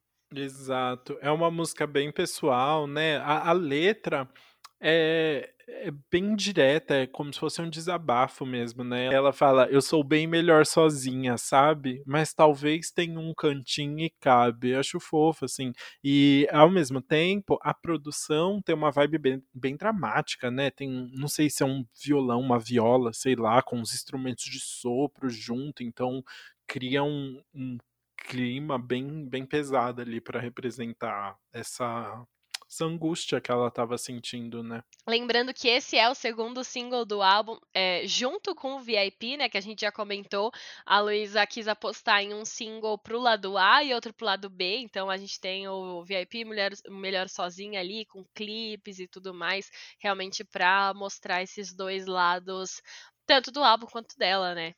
Exato. E assim a gente pode ir para a próxima faixa, que seria Fugitivos, o feat com o João, mas putz, fugiu do lançamento, então vamos para a próxima, que é Penhasco, ponto final, sem emoji, só um ponto final. Eu posso considerar essa música uma balada? Eu, eu não é, sei. talvez. É a mais é a música tipo uma das mais lentinhas, né? Ela Exato. é bem lenta, ela é, é muito focada na voz da Luísa, né? Isso acompanhada de um piano ali de fundo, né? E foi a música que acho que gerou mais comentários aí no dia do lançamento do álbum, né? Exato, porque essa é a música fofoca, não fofoca, né? Mas é, um, é a música mais diretona mesmo sobre o relacionamento com o Whindersson. E ela tem uma letra, tipo, muito pesada. Logo no começo, a Luísa fala: Quando eu segurei tua mão, mas você soltou a minha e me empurrou do penhasco. Então, tipo, eu acho que vai muito naquela época que eu, que eu comentei aqui, que foi. No começo ele tava super defendendo ela quando eles terminaram. Uhum. E aí depois ela lançou Flores e aí ele tipo começou a fazer piada e aumentar o hate, sabe, que tava rolando. Também no pré-refrão ela fala: "Eu tive que desaprender a gostar tanto de você. Por que você faz assim? Não fala assim de mim". Então, eu na hora eu não tinha pegado, eu não fiquei sabendo da, nem me toquei dessa desse momento que ele falou essas coisas dela também. Mas foi um desabafo muito sincero, né? Inclui, inclusive, a Luísa falou que escreveu essa música voltando de uma viagem para o México e que ela só conseguiu pôr um ponto final na, nessa fase da vida dela depois de escrever essa música. Então, realmente foi uma música muito importante pra, pessoalmente para ela. E aí ela deixou bem claro de como essa música tinha um tom muito sincero, porque ela disse que, que essa música quase não entrou no álbum por diversos motivos.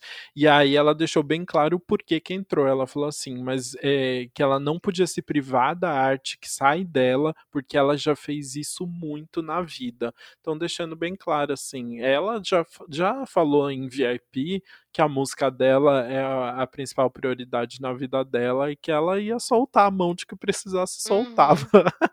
pra, pra falar o que ela tava sentindo, né? Sim, e a letra real, gente, escuta aí que é o babado, é muito sincera, né? Eu, esse é o motivo que ela, ela, pensou já que quando ela soltasse as pessoas já podiam usar como alimento para xingar mais, né? Porque ela tava talvez criticando algumas atitudes do Whindersson. Mas ela lançou mesmo assim. E olha só uma parte da letra, ela fala: "E eu sei que chora, não finge que vi, não, não finge que não viveu toda a nossa história.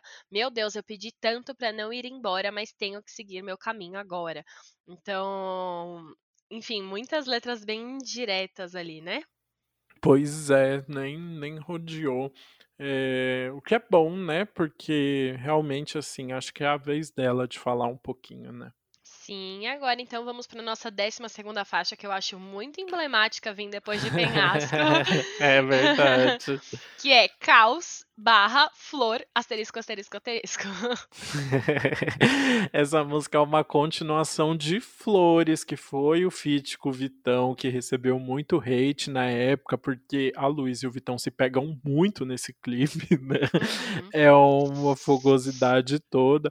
E é, é uma continuação muito direta, assim, é uma citação muito direta de Flores, porque em Flores a Luísa pede pro Vitão levar as flores ali, uma uma metonímia para maconha, porque deixava ela relaxada, né? Ela fala.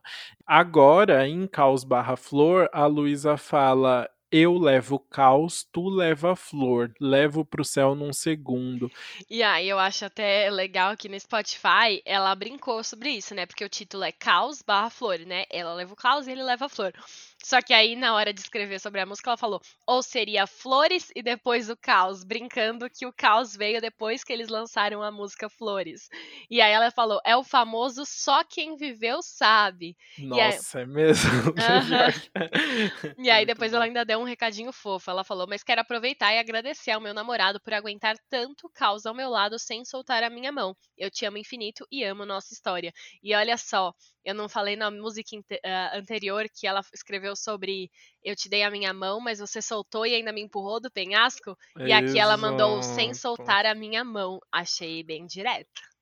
Todo mundo solta a mão de todo mundo, né? ninguém segura a mão de e... ninguém.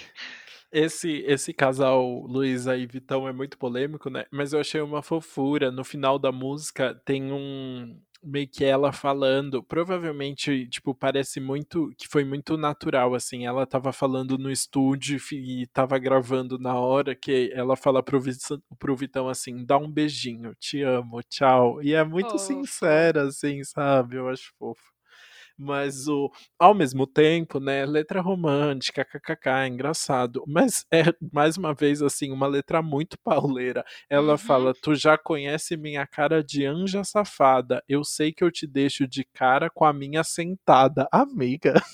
É, é.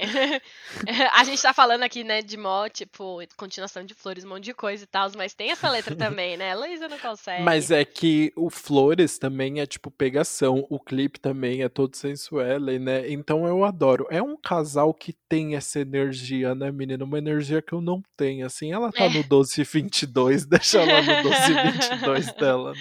Ai, é sobre isso.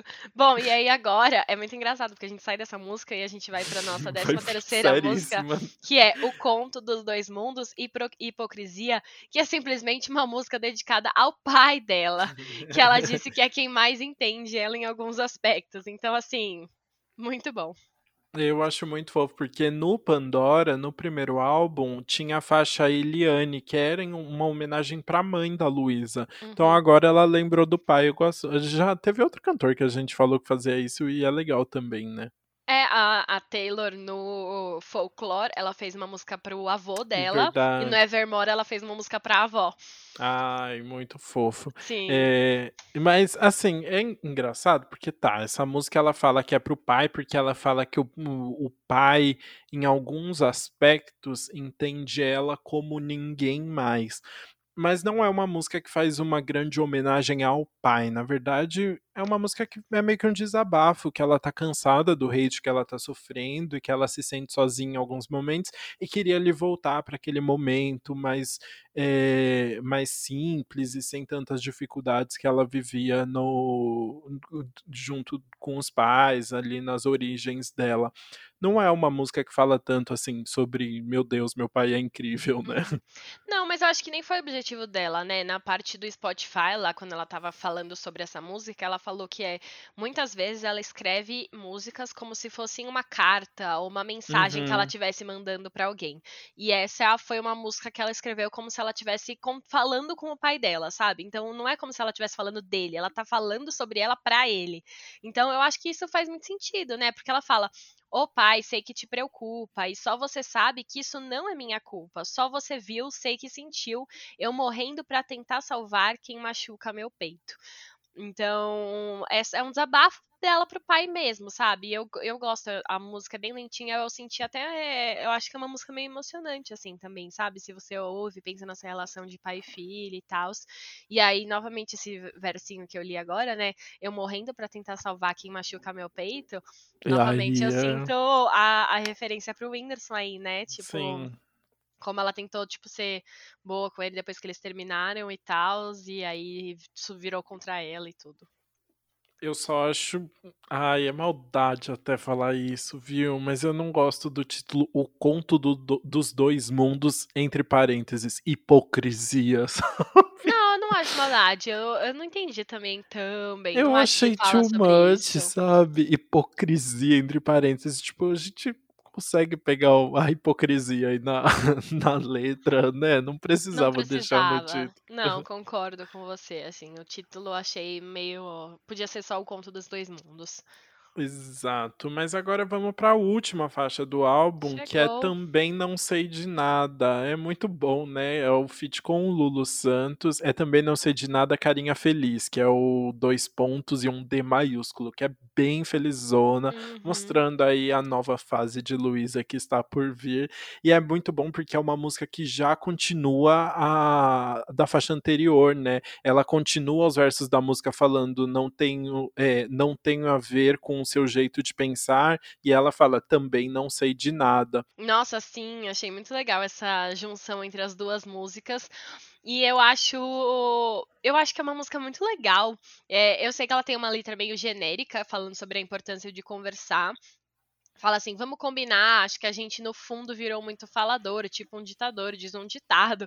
Tem uma letra meio nada a ver, assim. Mas eu acho muito. Não, é... É, mas eu acho muito boa, assim, a junção dela com o Lulu Santos deu super certo. Achei que a voz deles é, ficou legal e eu acho que eles chegaram numa melodia que combina com os dois. E ao mesmo tempo é uma música animadinha, divertida, é uma música gostosa, sabe? É, eu acho uma música gostosa, eu acho uma música bem Lulu Santos, né? O que é legal, assim, tipo, se encaixou bem no álbum, até porque o Lulu não tá na composição. Então é uma composição muito de quem tava tem o Vitão na composição, quem tava uhum. trabalhando ali com a Luísa. É, e então fico, mas ao mesmo tempo tem uma pegada bem do Lulu Santos.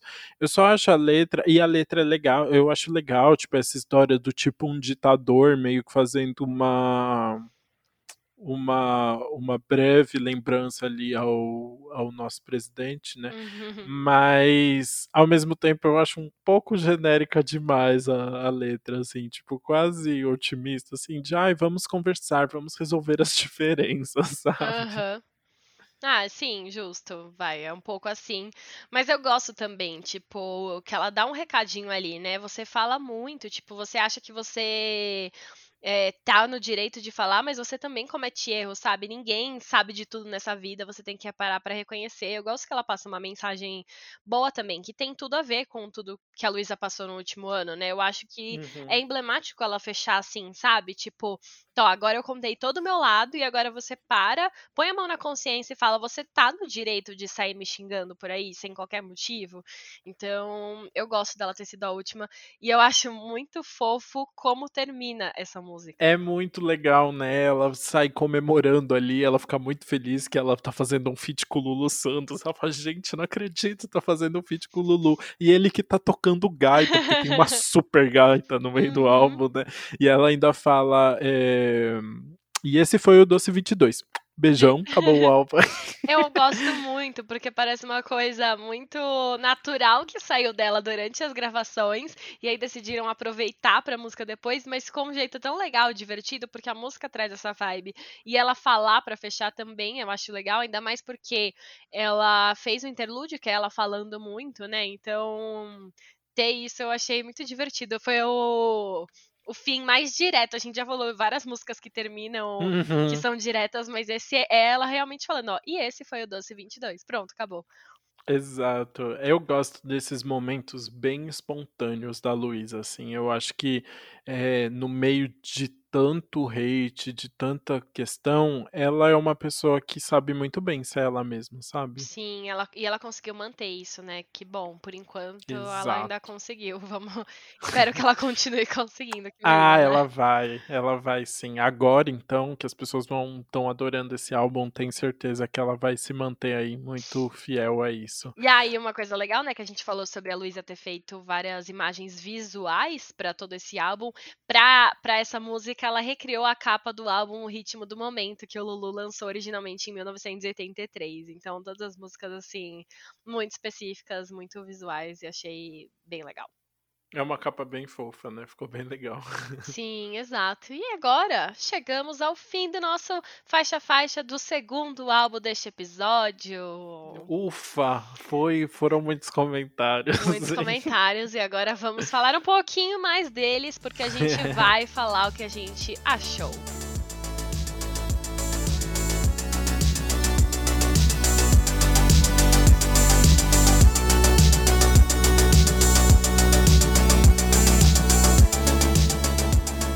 Bru, começa aí falando a música que você menos gostou do álbum da Willow, então. Bora! Eu então. É difícil escolher, porque eu acho que foi um álbum muito coeso, muito certinho, todas as Uhum. E muito ali. curto, né? Muito curto, passa rápido, que você nem sente. Mas aí eu, por isso mesmo, eu vou falar então Forever, né? Que foi a música que não é a mais longa, mas a gente sentiu como se fosse a mais longa. Exato. Porque ela se estende muito. Ela, a letra dela é curta, mas a música vai se estendendo, é lenta e puxa. É, não lenta no caso, mas tipo, parece que é lenta, sabe? Então, Uhum. é só por isso. Não acho que é uma música ruim, mas pensando na conjuntura do álbum como um todo, com certeza é a que eu menos gostei, porque teu- deu essa sensação de que ela podia ter sido mais rápida, sabe? É, exato. Também é minha música menos favorita do álbum, pelo menos pelo mesmo motivo, assim. E por, por ser uma letra mais dramática também, fica repetindo essa questão de tipo, ai, pensei que a gente ia ser pra sempre e tal. É, acho que quando ela traz outras temáticas, mesmo dentro, falando de relacionamento, mas em outros ângulos, ficou mais interessante. E Forever não se destacou tanto. Mas Willow foi tudo nesse álbum, não dá nem pra reclamar, né? É isso. Bom, fala agora a sua música que você menos gostou da, da Luísa. porque aí depois a gente faz o gancho da minha com a sua, tudo. Boa. Eu vou falar de O Conto dos Dois Mundos, entre parênteses, hipocrisia. Acho que já deixou claro. Depois da sua defesa aí sobre ser uma carta pro pai e tal, até me, me convenceu um pouco mais de que é uma música interessante, mas eu ainda acho uma música eh, que parece que ela tá falando com o pai, mas na verdade ela tá querendo se defender mais uma vez, assim, de todo o hate, né?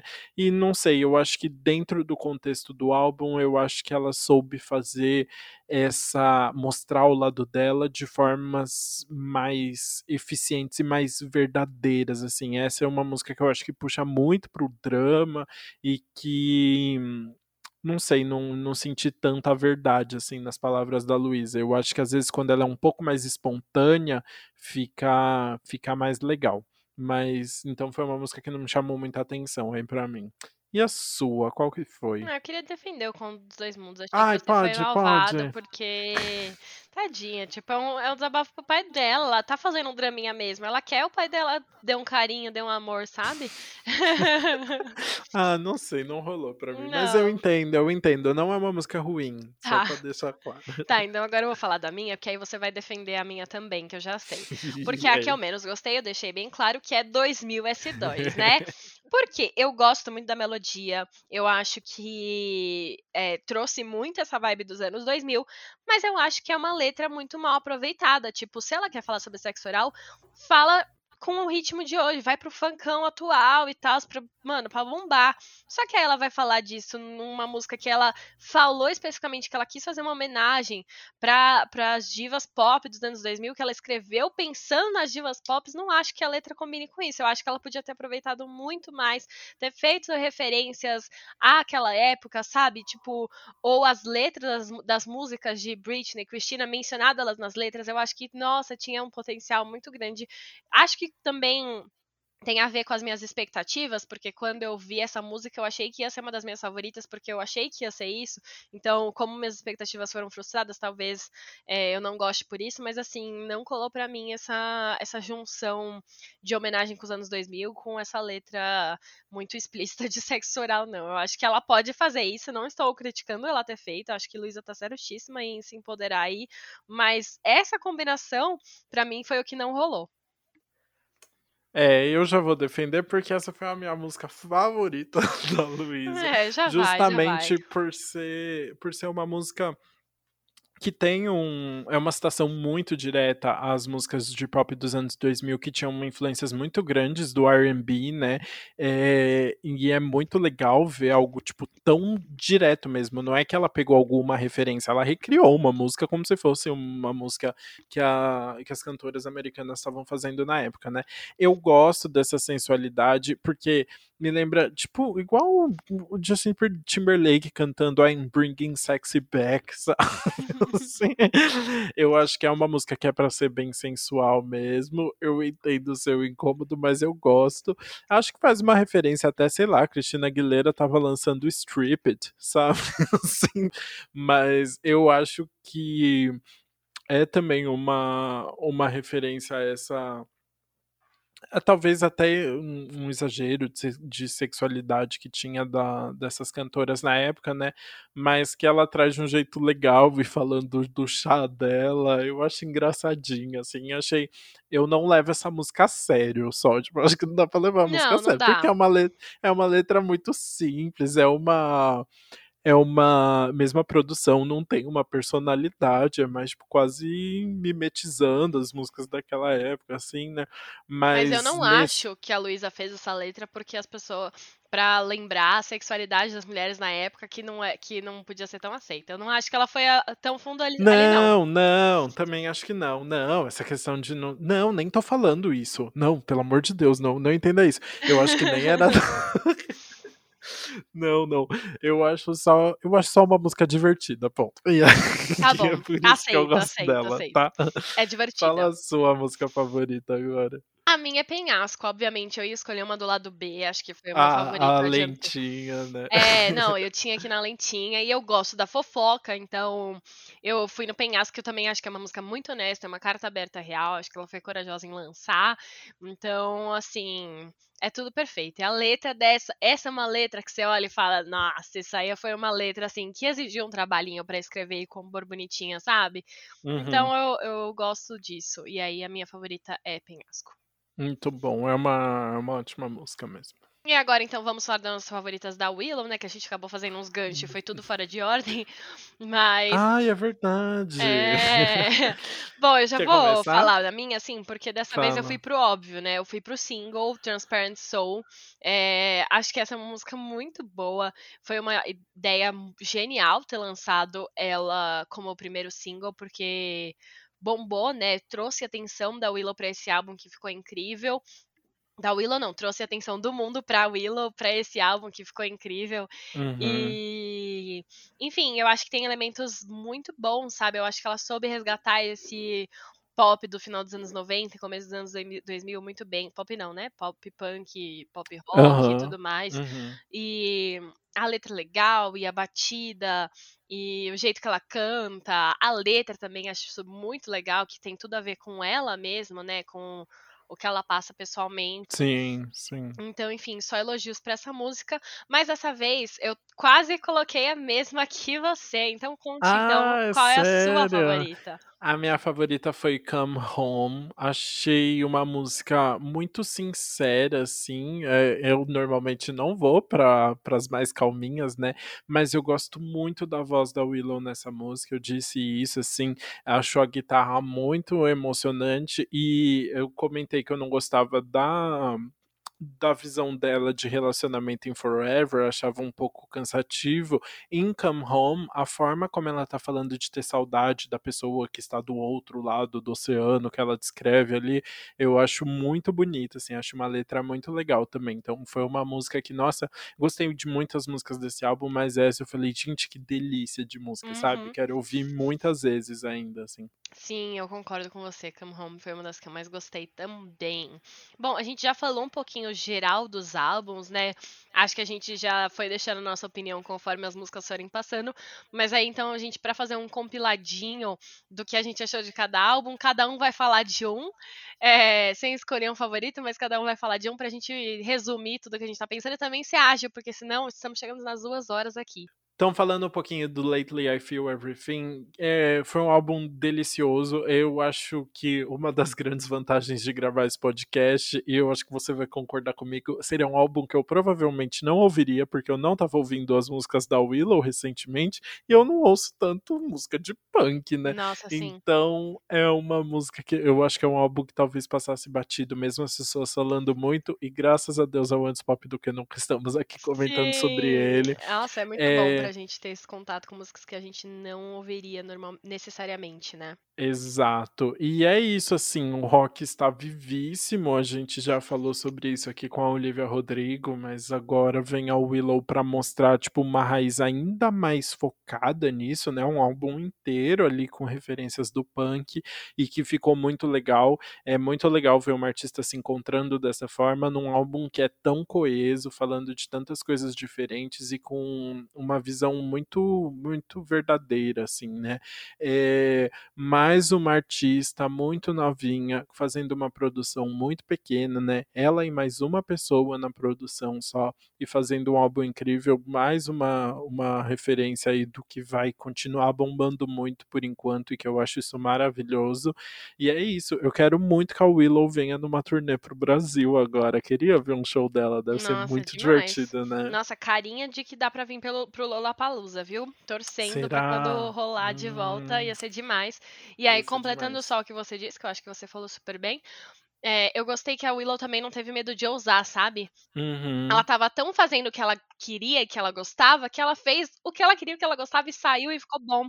Tipo, as músicas sem estrutura, sabe?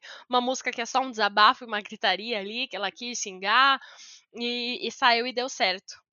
É, e assim, mais, mais ou menos não teve medo de ousar, né? Ela deu para ver, assim, pelas entrevistas que ela teve muita insegurança em todos os passos, assim, do álbum, mas ela fez mesmo assim, graças a Deus. Sim, né? ela teve medo, então, então ela foi corajosa de ter ousado, é, né? Porque exato. ela conseguiu lançar apesar do medo, então, perfeito. Exato, aí lindo.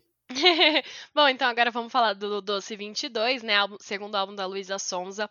É, para mim foi um, uma coisa muito positiva. Quando você lança um, um primeiro álbum que vai bem, a expectativa para um segundo álbum é muito, é muito alta, né? O, álbum uhum. da, o uhum. primeiro álbum pode não ter sido é, elogiado pela crítica como um todo, né? Mas ele teve muitas músicas que bombaram muito, né? Foi um álbum que é, girou demais ali. E aí ela veio com esse que foi feito de forma muito rápida, lançado ali na correria, tanto que ela nem conseguiu lançar todas as músicas, e ele é coeso, ele conta uma história, né? E eu gostei muito disso, dela ter feito lá do A e lá do B, ter sido tão sincera ali no interlúdio, falado tipo o que ela estava sentindo mesmo, você vê esses lados que tipo ela sempre mostrou para quem prestou atenção, né? Que ela é super empoderada, ela faz o que ela quer, mas ela também é muito insegura, ela também tem esse lado vulnerável dela que você tem que sentir também. Então eu gostei muito dela ter mostrado esses dois lados. E olha só, eu achei, eu fui para esse álbum com poucas expectativas, né? A gente sabe, a gente não tava esperando uma uhum. obra-prima. Eu, eu tava inclusive pronta para falar mais mal.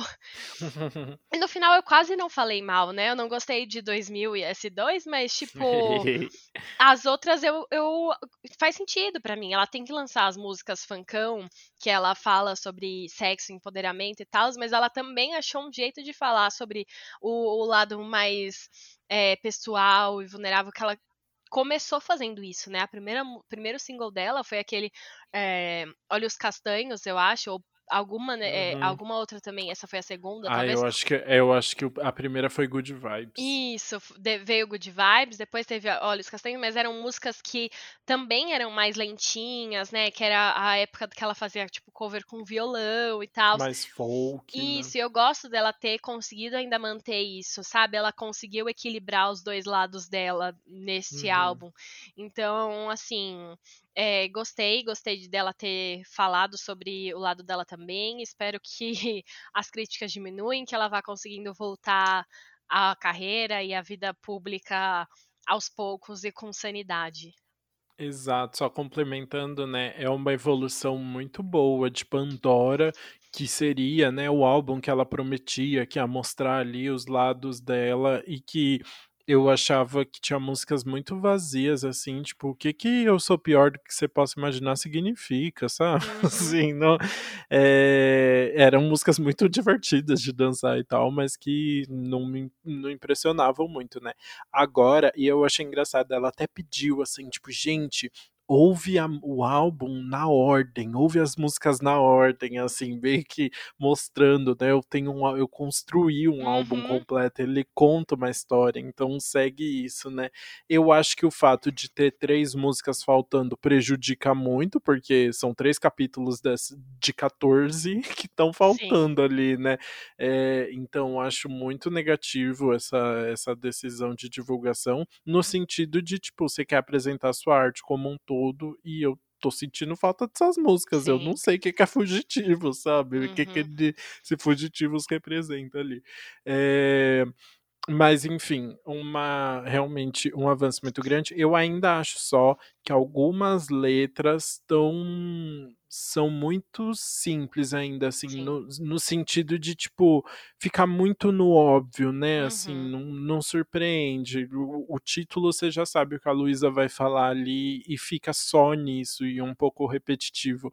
É, acho que espero que a Luísa consiga arriscar mais, sabe? Eu acho que ela tá ganhando essa confiança também para arriscar mais e colocar mais esse jeito irônico, às vezes, esse jeito mais engraçado dela, que, com, que dá para trabalhar super bem junto com esse lado mega sensual dela também, né? Muito bem, adorei sua análise. E é isso, agora chegamos ao fim das nossas análises de dois álbuns nesse episódio. Então agora só falta o nosso quadro anti-single do Que Mal Acompanhado. Tudo.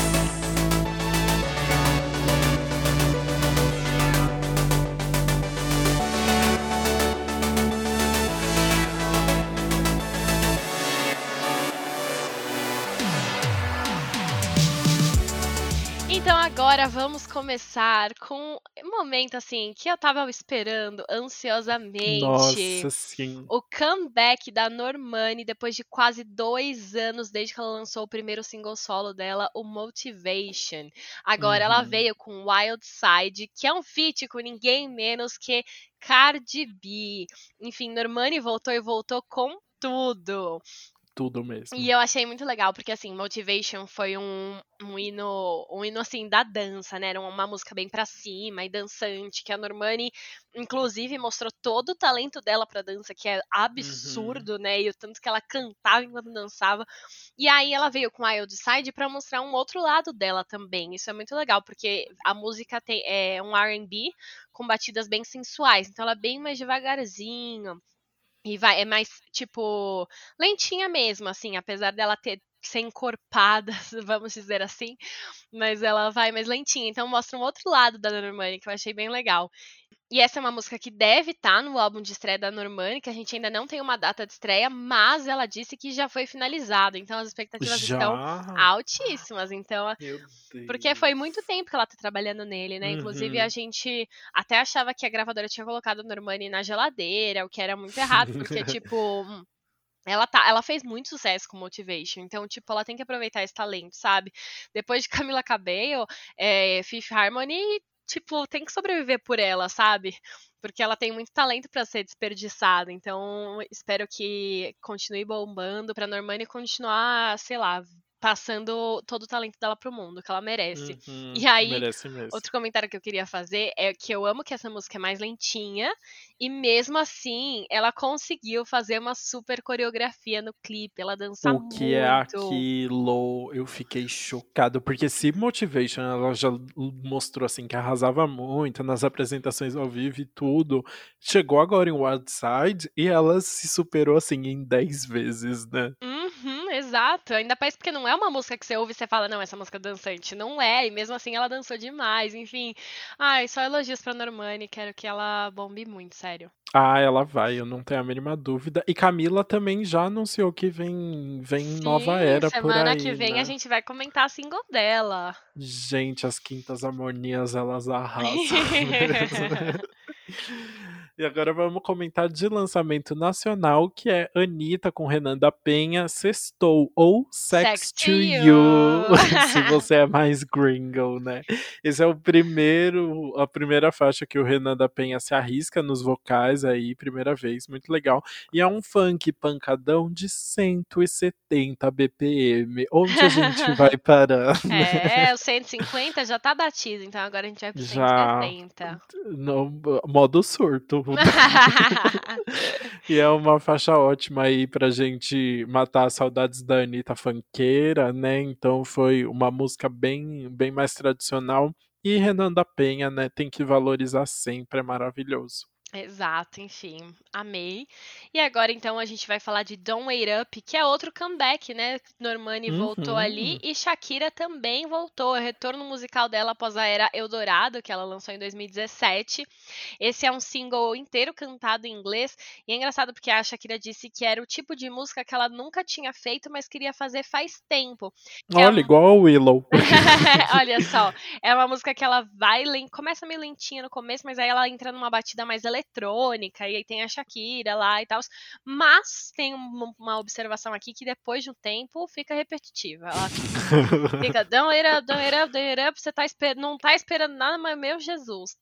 Passa um tempinho que cansa, mas tá aí. Ela, Shakira Vamos voltou, ver. espero que ela continue lançando mais coisas agora. Exato. Tem Copa daqui a pouco. Tem Olimpíadas. A Shakira não É. apareceu, mas na, na Copa a, a Shakira tem que estar pronta pra lançar muitos singles, né? é isso. E aí, pra terminar, então, a gente teve não um single, mas um álbum inteiro maravilhoso, Trava Línguas, novo álbum da Linda Quebrada, com canções muito fortes e, e declarações de manifestações políticas ali maravilhoso. O álbum tem duas participações especiais com as cantoras Luísa Nassim e Ventura Profana, e tá muito incrível, mais uma vez, Linha arrasando aí. São 11 faixas, sendo que em sete delas ela tá acreditada na composição, é, então é um trabalho também bem autoral e, né, música nacional, assim, pisando. Bora valorizar, né? isso. Já que não dá Muito pra bom. ganhar um episódio, a gente tem que deixar. A gente fala de single aqui, mas tem que fazer essa homenagem especial pra falar do álbum dela. Ai, tem. Vamos valorizar, enfim, essa artista maravilhosa. Arrasou. E é isso, então. Mais um episódio finalizado. Muito obrigado pra você que viu, ouviu até aqui. Fale com a Qual gente vai ser o comentário do sociais. Instagram hoje, hein? Se você ouviu inteiro, vai lá e Ah. comenta anos 2000. Tá, ah, Ou bom, anos 2000. É, É, boa, Anos boa. 2000. Vai lá boa. então no nosso Instagram, no post que a gente fez do episódio, comenta isso pra gente saber que você ouviu até o final. Arroba antes pop do que nunca no Instagram e no TikTok e arroba antes pop podcast no Twitter. Sim. E é isso. Se você assistiu e gostou, comenta lá o que você achou, conversa com a gente. É, a gente adora comentários sobre os episódios e tudo mais. E também não esquece de compartilhar nas suas redes sociais se você ouviu, né? Quem sabe, porque aí você pode convencer mais outras pessoas a ouvirem também. A gente compartilha nas nossas redes. E é, vai ser demais, enfim. É isso aí, muito obrigado e até terça que vem. Até, beijos!